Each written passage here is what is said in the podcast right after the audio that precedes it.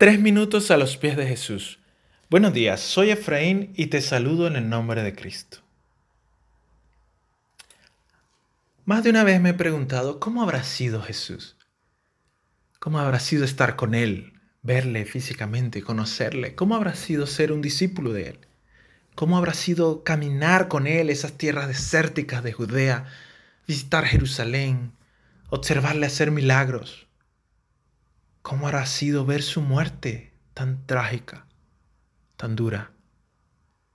Qué emocionante habrá sido estar ahí en la resurrección, entre sus discípulos, escuchando los rumores. ¡Ey, lo vimos por acá! ¡Ey, apareció por allá! ¿Está vivo? ¿Qué? Y de repente aparece a todos sus discípulos, aquel que había andado con ellos por años, aquel que habían visto morir, ahora estaba vivo en medio de ellos.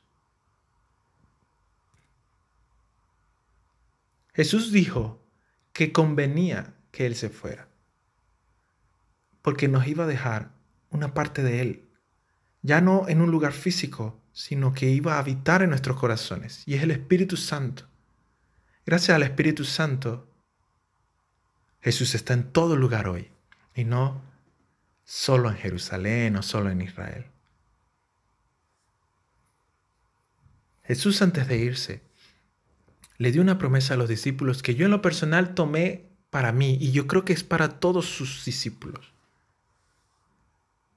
Jesús les dijo, les aseguro que estaré con ustedes siempre, hasta el fin del mundo. Y a lo largo de los siglos que siguieron a cuando Jesús se fue al cielo, esta promesa se ha seguido cumpliendo. Jesús está con sus discípulos, siempre, hasta el fin del mundo.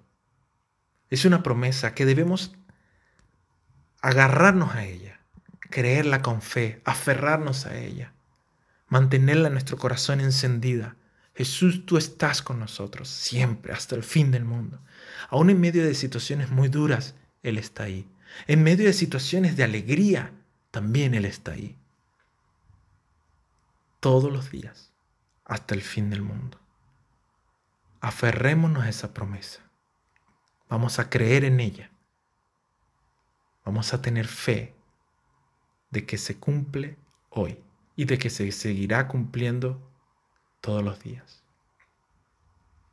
¿Y tú qué piensas de esto? Nos gustaría conocer tu opinión y comentarios. Puedes visitarnos en iglesialatina.com y deseamos que tengas un día bendecido.